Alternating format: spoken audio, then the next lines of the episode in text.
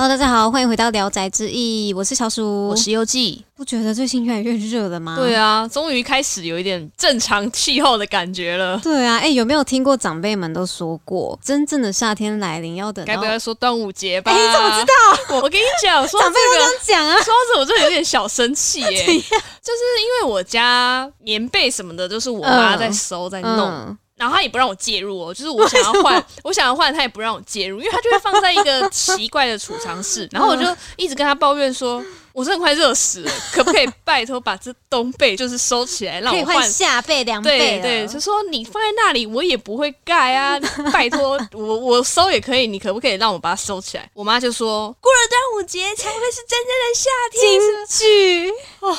真的京剧哎，放过我好吗？还不让收的，而且有时候我就一直问我妈说：“啊，我可以收冬装了没啊？我觉得好像会稳定了吧？”妈说：“没有，端午节还没来。”重点是他们下一句就会接说：“这个礼拜六有什么寒流？” 为什么每次都这样啊？好烦哦！奇怪，这是一个 SOP 吗？对啊，是吗？什么意思？不知道大家就是对于这个即将来临的夏天呐，有什么样的期待，或是心里会有什么想法？夏天一定就是要去海边呢！哇，你这个很 classic 哦。对啊，是不是经典？我也是每年夏天都会想要去海边哦，但都没有下水，顶多可能就是去海边走走而已吧。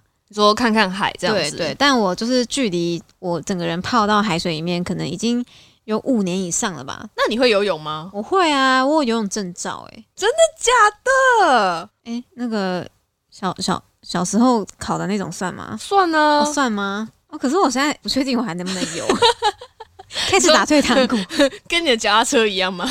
哎，脚踏车我现在人车合一的，好不好？哦哇哦，是不是？是吗？是吧？我没有出去骑过车，你至少点个头吧。好，谢谢大家，我们来到下一趴哦。现在来到我们第二趴，来切音乐。所以你会自由式？我会，要不要再猜猜我还会什么？会蛙式？我会。仰式？我会。蝶式？I can't。哎，那很累哎。但是我很羡慕哎，我知道到现在都学不会换气哎，真假的？可是就是看后面啊，我知道，但是我会喝水啊。那你会很饱啊？感觉会喝到一些。哎，可是你不会恐海吗？就是我已经五六年没下海，下海，下海。下打住啊，各位！我说我已经五六年没有下去海水里面，就是因为我觉得我踩不到地，呃，会慌是不是？就是我会有那种无知的恐惧，你知道吗？我会不会就踩到一个暗礁，我就 I P 了？会不会就这样？很可怕哎！可是对于不会游泳的我来说，倒没有很害怕。你是旱鸭子吗？不是旱鸭子，就是单纯不会换气啊，只会前进的人。对，就是只会前进，只会踢水。对，哦。不过我听说啦，就是。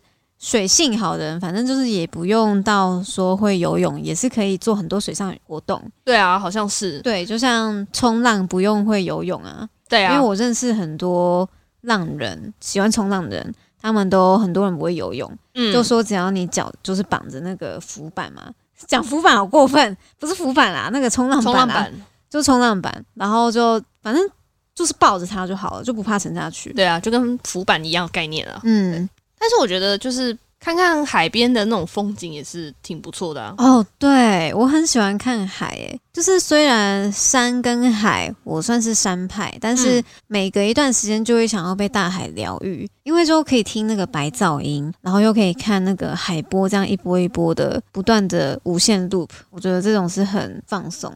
那我觉得。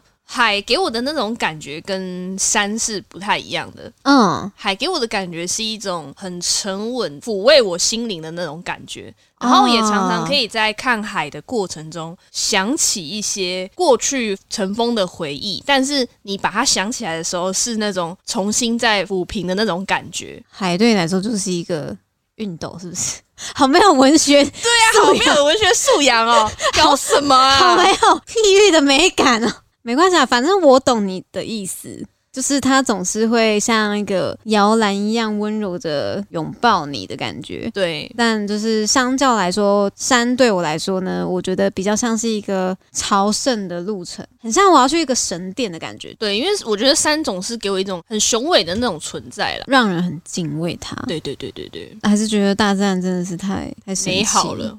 那像刚刚讲到海边。我们今天要带来的一部作品呢，它的日文原名叫做《海边的男の子》，中文就叫做《海边的女孩》。那这本漫画呢，它在台湾被翻成的书名叫做《臭味的青春》。我想应该有很多人都听过这一部漫画，因为它是浅野一二欧老师呢比较早期著名的作品。这个作品呢，是二零零九年的七月开始在 Manga Erotics F 做连载，然后它是一个比较青春题材的成人向青年漫画。之后呢，是由太田出版发行共两册的单行本。台湾的话，就是我们熟悉的爸爸东贩啦。谢谢台湾东贩。那特别要提到的就是台湾东贩最近是又新出版了。精装版的《错位的青春》，那它也是上下两册而已。喜欢前野悠悠老师的粉丝们呢，就是可以去购买新装版的《错位的青春》。那真的很推荐各位宅友们，如果对这个作品有兴趣的话，可以去购买一下这个实体书。翻开的时候，会真的会觉得，哇，这真的是一个艺术品。因为前野老师他的笔触本来就很细致，而且尤其是他在《错位的青春》这一部漫画里面。更加的去刻画每个镜头，所以收实体书我觉得是蛮值得的。因为它这两本漫画的开本其实做的比一般的漫画还要再大一点，那相对比较好翻阅，因为它比较大本。嗯，然后它各种细节的线条也是印的非常的清晰。而且我觉得，如果假如啦没有听过这个作品的时候，你单看那个外观，还以为它是一个什么文学小说之类的。我觉得可能是因为它的侧边啊，它侧边就是都是白色的，所以你从侧边看的时候，它就是没有那个一般漫画有那个黑黑的那个感觉。对啊，对，因为它的格子都是缩在里面的。那说到这个错位的青春啊，其实前野一二欧老师呢，刚从事漫画事业的时候，他就是要探讨呃性这一块。那由于呢，其实在日本啊，真正意义的去讨论性，其实也算是比较少数的，毕竟都是亚洲国家，会比较避讳这件事情，比较保守啦。对啊，除了是另外的一方面产业以外来讲啦，嗯，所以就是在漫画上面，他也会觉得他在创作漫画的时候是可以跟读者一起去讨论。性这样子的一个议题，嗯，那另外啊，很有趣的一点是，漫画之中还蛮清晰的刻画出阴毛这个东西，嗯，超露骨的，这算是一个日本出版史上的一个时代变迁的那种感觉吧。因为其实好像在日本那边出版物上面有。阴毛这样子的东西，通常都会被码掉。哦，确实啊，就是像不然就是白光、圣光，或是说男生阴茎的地方就会直接全部涂黑，对，或者是直接涂白啦。对对对，就是会做一些呃修饰。但是在老师的作品上面，他反而是把毛流感化的非常非常的精细，我觉得都很细致，就像他们润发乳都有涂到阴毛一样。该这么说吗？看来就是嗯，Yeah，you know，好奇的朋友可以去买来看看啦。沙拉沙拉的阴毛，对于我来说啦，就像我们之前聊到的作品一样，我们要以更开明的角度去探讨这些议题，我觉得这是一个蛮正常的事情。那老师愿意去做这样子的一个算是开创嘛？我觉得是很棒的一件事情啦，并且是经由老师的笔触。没错，我觉得就很像是那种更聚焦在那种。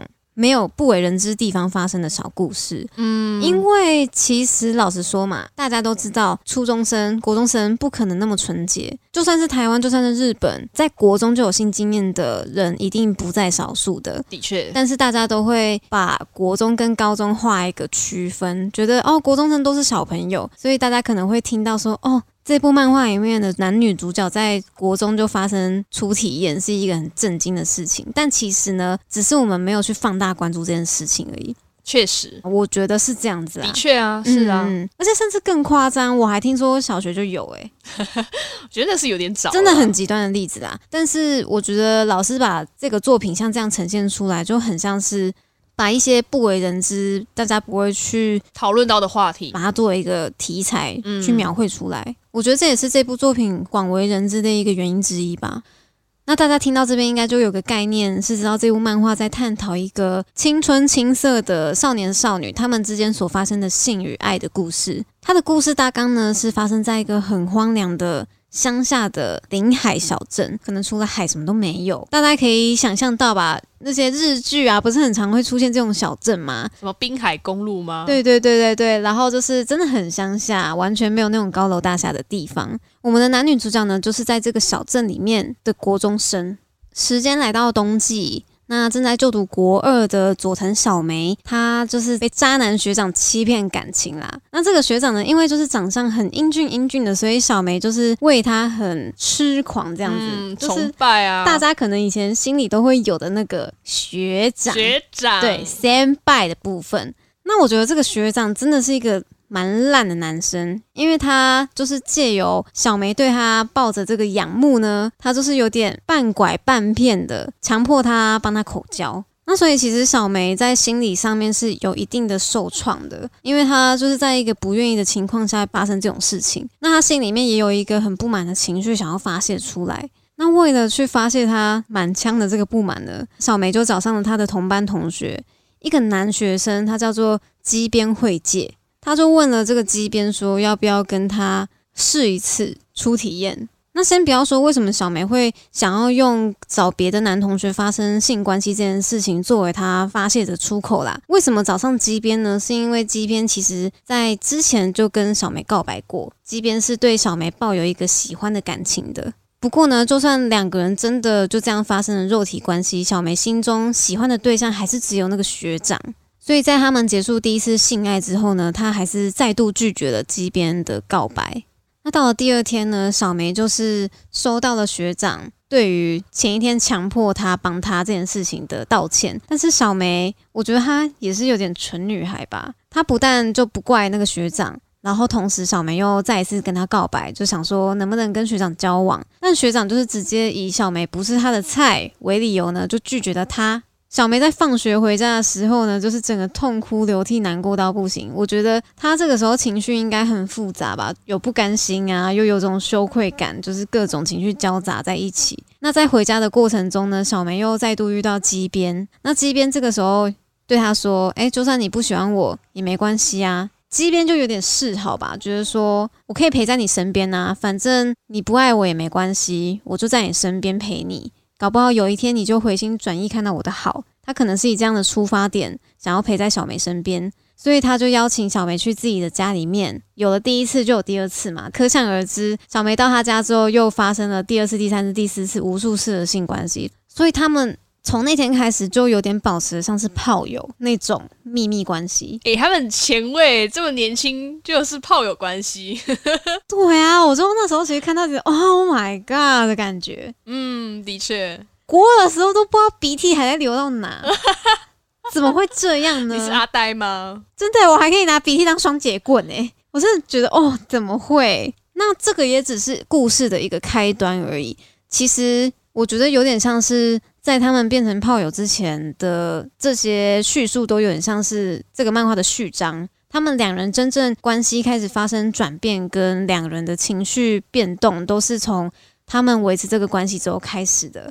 真正很充满文学性的部分，我觉得也是从这里开始。我觉得说到这部作品带给我的那种文学性啊，有点像是他在格子与格子之间慢慢堆叠的那种情绪。其实这部漫画，我觉得对白真的不算太多，诶。我觉得去看这部作品的时候，就会发现到他很少用那种长方形的格子，就是那种会讲人物的 O.S. 啊，或是那种旁白叙述，在这部作品基本上是没有吧。他都是直接有点像是电影画面的一个分镜，然后再拍摄这两个人物之间的对白，人物的情绪变化啊，还有他们的心境转变，都是由画面跟他们的微表情构成的。他不会再有其他的文字去赘述这个表情是什么含义。这样，对我觉得对我来说，就是在看这个作品的时候，你比较可以去利用里面人物的表情去看这整个故事。就好比说。他们当下可能没有一些对白，或是忽略掉了一些画面，但是每当结束一个场景，或者是来到下一个故事的时候，你都可以从他们那个微小的表情变化去了解到他们现在是一个什么样的关系，脑中是想要叙述着什么样的一个内容。我觉得像我们刚刚讲到文学性啊，对我来说，漫画这个载体，它可以带给读者所谓的文学性，就是它不用过多直白，不用直球，你就可以去依靠画面啊，依靠人物的微表情啊。去推敲人物的感情，而且我觉得很有趣的一点就是，推出来的不一定会是作者想跟你说的，每个人的感受是不一样的。对，就是观看的方式不同，他没有绝对的答案，没有正解。我觉得这可能就是一种文学性的表现，因为我觉得这整个作品带给我的感觉真的很小说感。虽然说它有画面，它也有文字，我们都知道男女主角现在是长什么样子，发生了什么事情，对，发生什么事情。嗯。但是它却能够在这些画面之中带给我们更多的想象的那种感觉。光是我们只有两个人，我们两个人看这部作品就有不同的解读，在不同的场景、不同的画面，我们想的可能，我想的是正面的，优记可能想的是负面的，或是颠倒，这就是一个很有趣的部分。我觉得这也是钱野老师很厉害的一点。在这部作品里面呢，我觉得最难忘的就是小梅跟基边之间那种明明很接近喜欢，但又不是喜欢。那种很在意对方跟暧昧的那种情感，老实说有点黏 T T 的，完全不清爽，不觉得吗？嗯，的确啊，一点都不清爽，尤其是小梅的情感。没错，因为他们两个角色很有趣哦，就是一开始的立场是这边很喜欢小梅嘛，然后甚至呢是小梅说什么，他基本上都会照做，就是比较让着对方吧。然后久而久之呢，他们是有点上对下的关系，但是到了后期。即便他自己身上因为家庭的一些变故，所以让他没有办法再容忍他跟小梅这样子的关系。老实说，小梅跟他的关系讲白了就是一种在消耗自己吧。因为明明自己喜欢这个女孩，但是他又不会答应我，那我现在所作所为是不是都是一场空？一定会产生这样的想法。所以这样的关系拉得越长，我觉得如果我是机边的话，我有一天也会突然对一切感到厌烦、厌倦了。我不要了的那种感觉，再加上即便他的家庭啊没有办法给予他足够的支撑，在那个年纪那么敏感，他很容易一个人去承受了所有，然后又觉得生活像无底洞一样吞噬他。那何况是他跟小梅的关系，他连自己都搞不定了。所以到了后期，即便就是完全想要飞到这段关系，小梅则是相反哦。他一开始对基边就是不理不睬嘛，而且就觉得他是一个宅男，很阴沉，有点看不起人家。但是久而久之，他竟然是有点依赖这个男生。可能第一是习惯他陪在自己的身边，第二是他们真的打炮打久了嘛，一定会晕船吗？晕船嘛，这是晕床吧？对啊，这种晕船故事大家都听腻了吧？反正我觉得小梅就是这样。不但呢是对他越来越在意，而且也想要了解他喜欢的东西，想要去听他听的歌，然后也会吃醋。就是他的感情是这样慢慢慢慢的随着时间走，对他的感情越来越深。像这样子很苦涩的反差，不知道是不是大家在年轻的时候都有经历过类似遭遇？我觉得这也是会让一部分读者会有感到共鸣的时候吧。即使自己的境遇可能不会像小梅跟西边那么的 咸湿，呃，浮夸，对，但是像这种无果的恋情，绝对是大家都有经历过的。就像我在小梅身上，其实看见了一部分的自己啊，某个时期的自己，这种很用力去追寻，就是自己的感情开花结果，却用力过猛，然后搞得自己灰头土脸的状况，其实我也有过。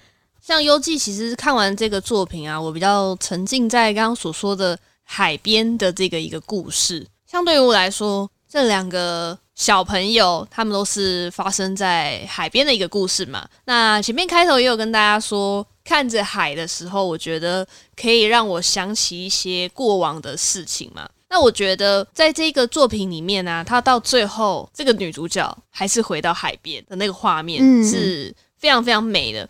我们有很多青春回忆的故事，然后也有像这种比较浮夸、暗淡，或者是各种情绪交织的那种感觉，那最后都会被抚平，然后成为一个黑历史或是养分。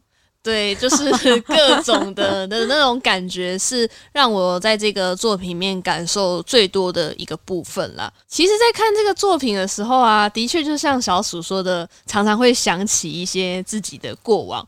并不代表全部都是恋爱的故事，可能也有年轻时候的自己做过的一些错误的决定啊，也有可能是你曾经想要追求过的某些太过幻想的事情，还有像是机边的对自我的自毁倾向、自暴自弃。对啊，我觉得这都是回过头来你要再去好好的思考，然后好好的抚平他们。然后再去成为你的养分，这个作品给我的一个回馈，这样子。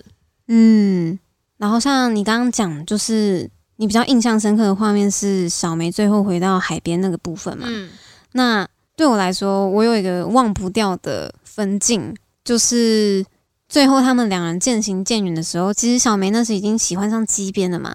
那他那时候有特别准备了一些礼物，想要拿给基边，但他们已经形同陌路了。那那时有一个很经典的场景，就是其实他们有一首曲子是他们共同的回忆，因为小梅常常去基边家的时候，基边都会放一首曲子，是 Happy End 的收集群风。那小梅为了穿搭就是她的心意，所以特别去买了收集群风的 CD，想要送给机边，然后还附上一封手写的信件。好浪漫，很浪漫，就是真的很那个年纪会做到最浪漫的事情。但那个时候他是怎么样都找不到机边，怎么样都联络不上。那个时候下着倾盆大雨，整个画面都是倾斜的雨珠啊，洒满了整个画面。当小梅站在那个雨中哭喊的时候呢，那个画面真的是在我的心头久久不能消散诶，我不知道你有没有这样的经验，可能好几年前看了一部电影。到了现在，你都已经忘记那部剧情到底在演什么了，但是甚至忘记名字，对，甚至忘记片名，但是就是有一个场景烙印在自己的脑海中。我觉得小梅在雨中的那个场景，可能就对我来说是这个样子的。我可能过好几年后，完全已经忘了《错位的青春》这部漫画在讲些什么，但是我觉得这个场景就是我有点挥之不去，我忘不掉。这可能对我来说也是这部作品的一个文学性的所在吧。我觉得这就是前野一二欧老师很厉害的地方，就是他的笔触，还有他的画面带给我们的一个张力吧。张力真的是太强了，对。而且你要发现他的画面是很多小细节的。是啊，对它光是一个场景的塑造，然后机边他的房间的摆设，都可以去看出这个男生他的个性是怎么样。这个房间里面有着什么样的东西是属于他的，代表他的。我觉得都是可以把这部作品挖得很深诶，而且我觉得啊，如果你愿意多看几次这一部作品的话，你一定可以从中在每一次的阅读之中接受到不一样的一个感想吧，就是它还蛮深层的一个层面啦。我觉得多看几次，不同的感想会是你年纪不同的时候，这就是文学的一个浪漫的地方啊。是啊，反正我觉得你的心智年龄决定你看完这部作品。产生的东西，我这么觉得，因为这部作品里面有大量的性描写嘛。如果我是一个年少轻狂的，就是不懂事的小妹妹看，我就觉得，咦，好恶 A 书一直做爱 哦，在干嘛？男生女生羞羞脸，看不懂。可是我现在是一个成年人，对成年人的心智去看，就觉得，哎，满满的哀戚啊，青春啊，青涩啊，都是 bitter sweet 的那种感觉。我真的觉得年龄会带给这部作品很大的一个调味吧，人生历练决定这部作品的深度。对，那像我们刚刚多次提到海这个元素嘛，那其实这个错位的青春，它原本的日文名不是就是翻为海边的女孩吗？那所以在这个故事里面，其实有一个很象征性的一个人物吗？就是男女主角在海边呢捡到一张 SD 卡。那那个 SD 卡读取之后，我会发现一个海边的女孩的照片。即便看到这个海边的女孩之后呢，就非常非常的欣赏这个女生，就觉得很正，对，就觉得她很漂亮，所以他就特别把就是这个女生的照片就抓下来，然后放到电脑里面去，就没有把它删掉，也没有特别把那个 SD 卡再格式化什么的。所以我觉得当时看到这个画面的时候，也会觉得很有趣，会觉得说。对于作者或是对于读者来说，海边的女孩到底代表的是小梅呢，还是这个在海边捡到的迷之少女？对，迷之少女。我觉得更有趣的一点，应该是对基边来说，海边的女孩是谁？《香幽记》我就会觉得，海边的女孩。对基边来说应该是一个憧憬，或者是不存在的一个想象，然后心灵的寄托吧。我觉得对读者来说啦，如果还没有阅读完这整部作品的话，应该一直以来都会以为片名的《海边的女孩》指的是小梅。但是看到后面才发现，说哦，确实有一个迷之少女，对基边来说，可能她才是这个海边的女孩。然后就像优纪刚讲的，因为基边他自己身上发生了很多不好的事情嘛，家庭有遭遇变故，然后让他开始自暴自弃，有自毁倾向。在这个时候呢，可能这个海边的女孩，这个完全没有见过的女生，对她来说会是一个无限的美好。她在想象这个海边的女孩，说她可以完全不用看到她的阴暗面，她可以只想象她是一个美好的存在，所以可能渐渐的也把自己的一部分心灵，就是寄托在他身上。因为现实生活太痛苦了，他变成一个转移自己视线的一个逃跑的避难所。我觉得就像蛮多就是故事，不是都会讲到吗？可能你在某个很阴暗的时期的时候，都会寄托在一首歌、一个偶像或是一个事物兴趣上面。嗯，对，青春的时候其实经常会不知道这些情绪该何去何从啦。那游记认为呢？海边的女孩就是机边的心灵的寄托的一个方向吧，她的救赎。对，所以我觉得对小梅来说很难受的一点就是，最终她的心情有点像是输给了一个根本没见过的女生，有点像这样吧。嗯，就是我跟你才是相处那么久的，你却那么憧憬一个我们根本连看都没看过的女生，到底是想怎样？然后这种落差感、跟嫉妒心，还有愤恨，全部可能在一瞬间爆发开来，就觉得这个安排真的这个情绪很厉害。对啊，就像我们说的，真的很有戏剧张力，而且甚至这些都是我们自己脑补的啦。对，它里面没有讲的很明白，但是我们看完之后就觉得，哦，仔细去推敲那些人物的情绪，我觉得也许是这样，就是很有趣的一个地方。所以大家去阅读这个作品的时候，可能也会有属于你们自己的一个。解答，这也是这个作品很值得令人一再阅读的地方。没错，对大家来说，你们心目中海边的女孩指的是谁呢？或是你认为这是一个什么样的概念呢？或者可以去想象一下，海能带给你什么样的一个青春的回忆吧？明明是要进入夏日，应该要清爽点吧？